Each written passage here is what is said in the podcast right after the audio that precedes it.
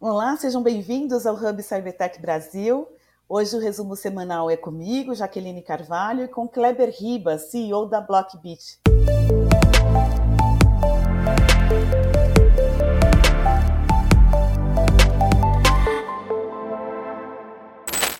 Kleber, muito obrigada por participar aqui conosco.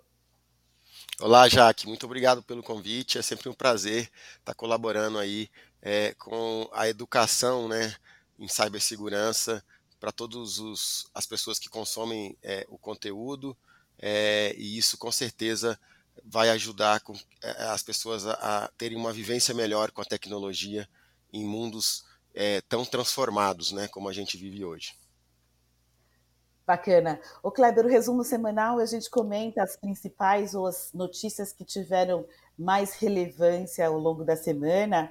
E a primeira delas que eu gostaria de comentar com você é a questão do Zero Trust. O Gartner divulgou esta semana que é, as empresas precisam melhorar o equilíbrio entre é, as necessidades de cibersegurança e as necessidades de negócios nesses projetos de Zero Trust. E disse que é, só 10% dos projetos até 2026 devem estar é, seguindo essa linha de equilíbrio ou é, essencialmente maduros. É, como é que você vê isso? Eu vejo que há aí é, um, uma espécie de puxão de orelhas do Gartner, dizendo que é, as empresas não estão integrando negócios e tecnologia, as coisas continuam seguindo em paralelo.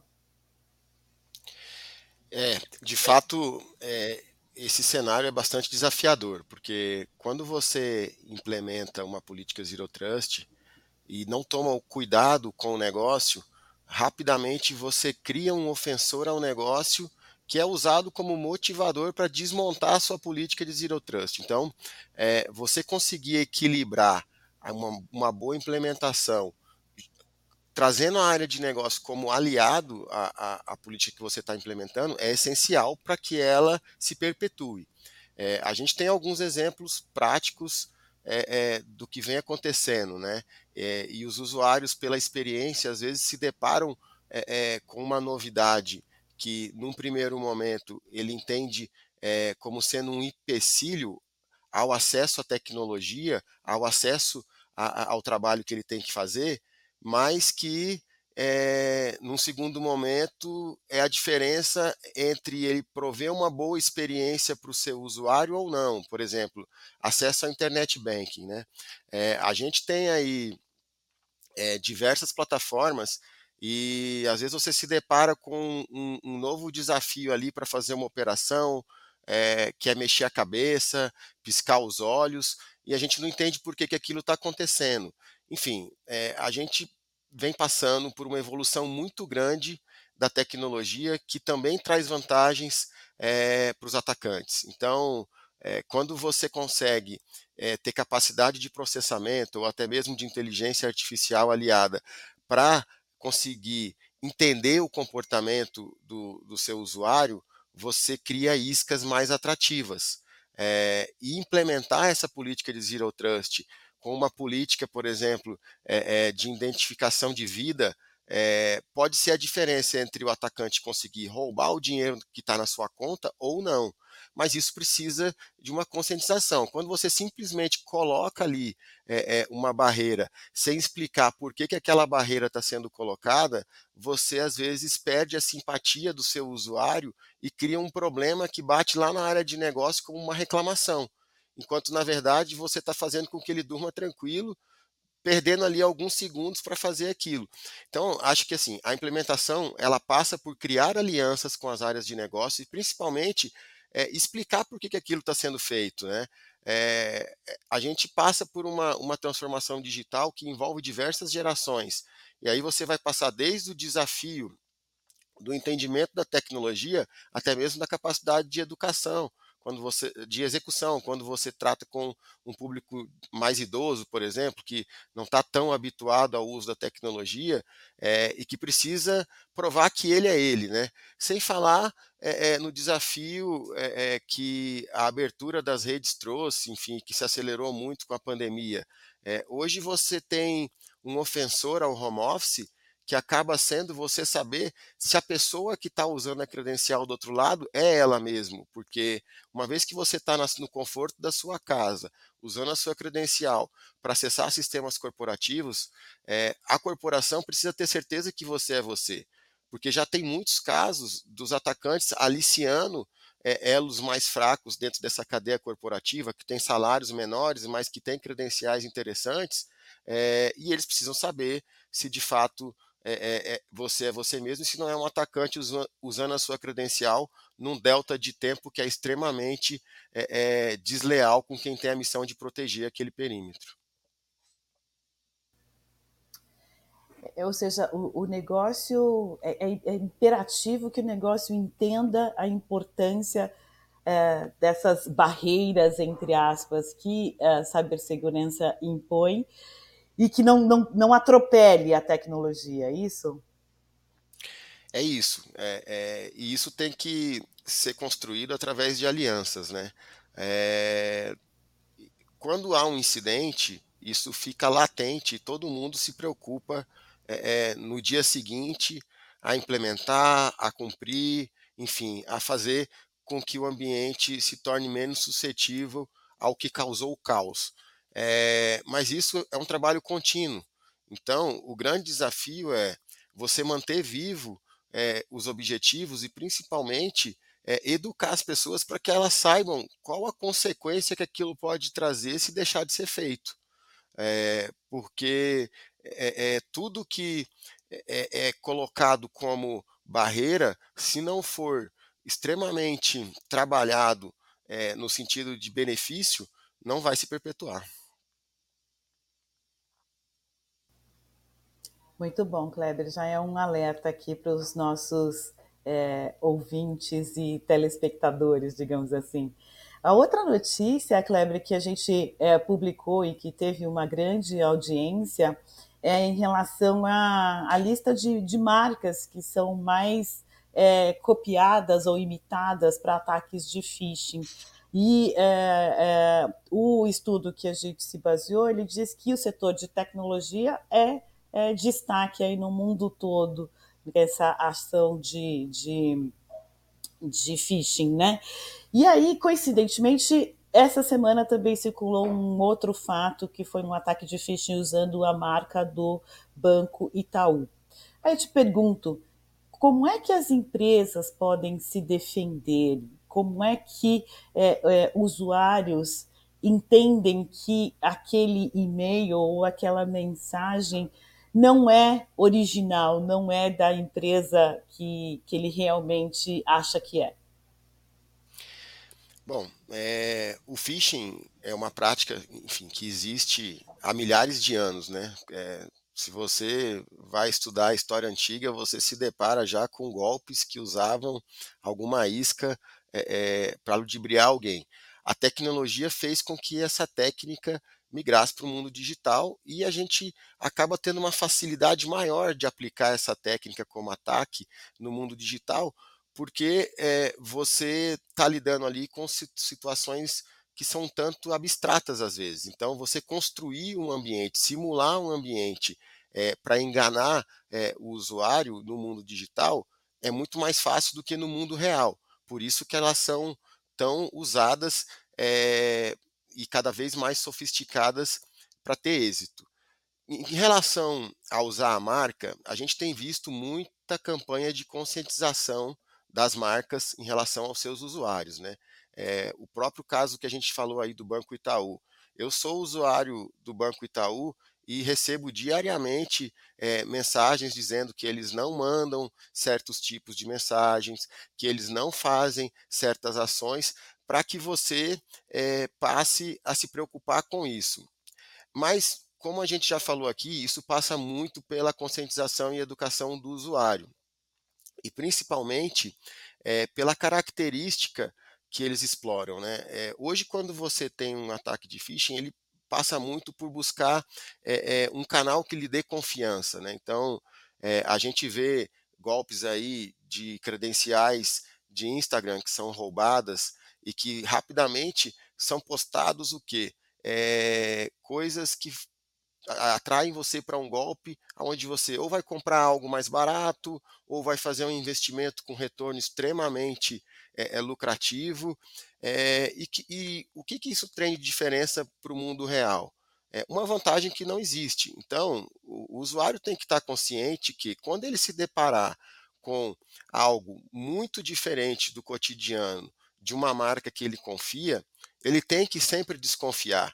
E aí a gente fala que é, o desafio aí é aplicar a política do Zero Trust no mindset do usuário, né? Porque cada vez mais você vai ter o quê? É, golpes mais sofisticados, porque a tecnologia vai evoluindo. Hoje você consegue criar é, fotos manipuladas, vídeos manipulados, você consegue criar é, ambientes de sites muito, muito sofisticados e muito parecidos com o que você está acostumado a usar, seja no seu banco, seja no seu é, é, marketplace que você está acostumado a comprar. E aí tem algumas coisas que a gente coloca de dicas para que os usuários sempre desconfiem. Por exemplo, em algum momento, se você desconfiar, digite sua senha errada para ver se, a sua, se, se, se você vai seguir à frente na transação que você está querendo fazer. Porque o, o objetivo desses atacantes é conseguir pegar os seus dados. Então, ele te entrega algo em troca de outra coisa mais valiosa. Ele vai te dar ali, é, por exemplo, aí eu posso citar até um, um, golpe que tentaram aplicar em mim, né, no, usando o, o, a marca do Itaú mesmo, assim, um golpe extremamente sofisticado, é, eu recebi uma ligação, a ligação tinha lá o número da mesa do meu gerente, então você vê que hoje já tem tecnologia de spoofing de número telefônico.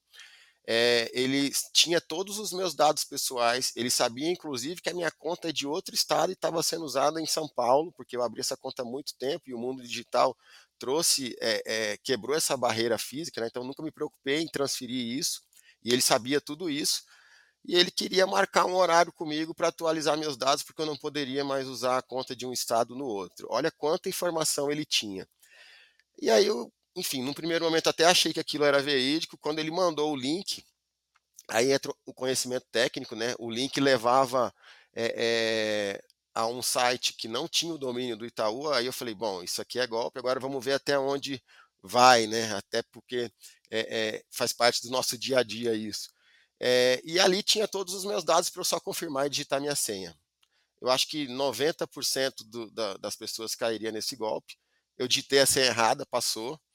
É, e aí ele testou a senha na mesma hora e o cara estava na linha comigo e falou: Ó, oh, tem alguma coisa errada, vou mandar o link de novo, porque ele queria que eu digitasse a senha correta. E eu falei para ele: falei, olha, parabéns, você montou um golpe muito sofisticado, mas está se deparando com alguém do mercado e você não vai ter êxito hoje. Então, é, é o mindset do Zero Trust. Você tem que estar o tempo todo desconfiado de tudo que tem alguma vantagem a mais ou é, alguém que quer alguma informação sua é, e que não faz sentido para você porque foi uma mudança de tratativa repentina é, que nunca aconteceu. Na dúvida, não entregue a informação.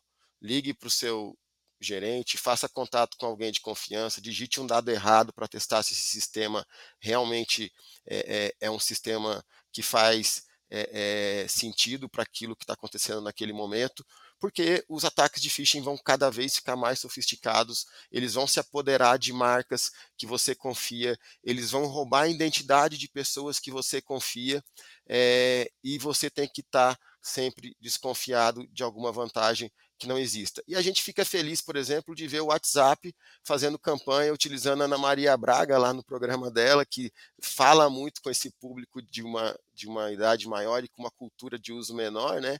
É, que mostra que as grandes marcas, enfim, estão se preocupando com a educação dos usuários. O Kleber, é, você estava falando e me veio aqui algum, alguns casos é, principalmente envolvendo órgãos públicos, Receita Federal, Delegacia de Polícia, processo eletrônico. E eu não vejo, é, tirando a Receita Federal, que às vezes avisa, tem alguns informes até no site, nós não mandamos nenhum pedido de, de, de nenhum link para você clicar. É, eu não vejo uma campanha massificada dos órgãos públicos. É, há essa necessidade? Ou seja, eles estão pecando nesse, é, é, nessa educação? Com certeza. Assim, é, o que a gente viu, falando do, dos órgãos públicos em geral, né? É, durante a pandemia, uma busca repentina por transformar serviços que ainda não estavam transformados para o mundo digital, para que a gente conseguisse é, é, continuar transacionando, enfim, utilizando os serviços públicos. Então, é, a gente viu aí uma facilitação para é, emissão de documentos, é, a preocupação por uma, uma credencial digital centralizada, como, como é o GovBR hoje, para que você acesse diversos serviços aí de receitas estaduais, federais, enfim, é, é, e as obrigações que a gente tem para com o Estado em relação a impostos, a regulamentação do uso de carros, enfim, toda a, parte de atendimento do governo para com o cidadão. E a gente não vê aí campanhas de conscientização como a gente vê com vacina, como a gente vê com dengue, por exemplo, para você manter ali o seu quintal limpo, e de fato precisa começar a acontecer, porque você criou o hábito, você disponibilizou o acesso digital e você não está se preocupando em conscientizar as pessoas de como fazer um bom uso da tecnologia. Já há algum grupos de, alguns grupos de discussão em relação a isso. Eu acredito que é, é natural que isso vá acontecer daqui para frente, né? Porque a gente criou a demanda, a gente criou a, a, o hábito digital e agora a gente precisa é, conscientizar as pessoas, porque isso já está acontecendo em relação à exploração disso como ataque. Né? É, e a Blockbit, enquanto é uma empresa brasileira que tem pesquisa e desenvolvimento aqui no Brasil em cibersegurança, a gente entende muito essas sazonalidades. Então, quando você teve, por exemplo, o auxílio emergencial, tiveram vários golpes utilizando isso, é, porque era feito de forma digital. Agora a gente, em alguns estados, passa aí por pagamento de algum tributo e PVA, você tem isca para isso. É, então, entender essa sazonalidade é, e se preocupar com isso no âmbito de governo é muito importante, tanto quanto é, na iniciativa privada. Em alguns casos, é, isso tem que ser é, até mais, mais pensado, porque você lida com uma população carente que não tem acesso a uma educação, é, às vezes nem tem uma educação, e que está tendo que lidar com serviços digitais e precisa ser preparada para isso. Então, são dois caminhos: o primeiro, educação, conscientização, e o segundo, publicidade. As empresas precisam dar publicidade a esses fatos quando elas identificarem. É isso aí. É, a gente tem passado por uma transformação na, na, nossa indústria, né? E a LGPD, obviamente que por força de lei é, é, e também de multa, é, tenta transformar o nosso mercado num mercado parecido com o mercado da aviação, né? Onde por que, que a gente, o avião é um meio de transporte tão seguro? Porque a indústria é, se preocupa muito toda vez que há um incidente em descobrir o que causou aquele incidente, justamente para que ele não aconteça mais. Então, é, o nosso novo modelo hoje que a gente tenta implementar é, é, esse. Né? Hoje, quando tem um ataque, a primeira coisa que você tem que fazer é divulgar esse ataque, enfim, e depois dizer como tudo isso aconteceu, para que a gente, a, a indústria aprenda com isso e consiga trazer soluções aí é, é, para que cada vez mais o nosso mundo, o mundo digital fique mais seguro. E a gente precisa ter isso no horizonte é, é, e se preparar. É, a gente ouve muito falar, ah, cada vez mais cibersegurança está presente no, nos boards né, das companhias, enfim, nos conselhos administrativos.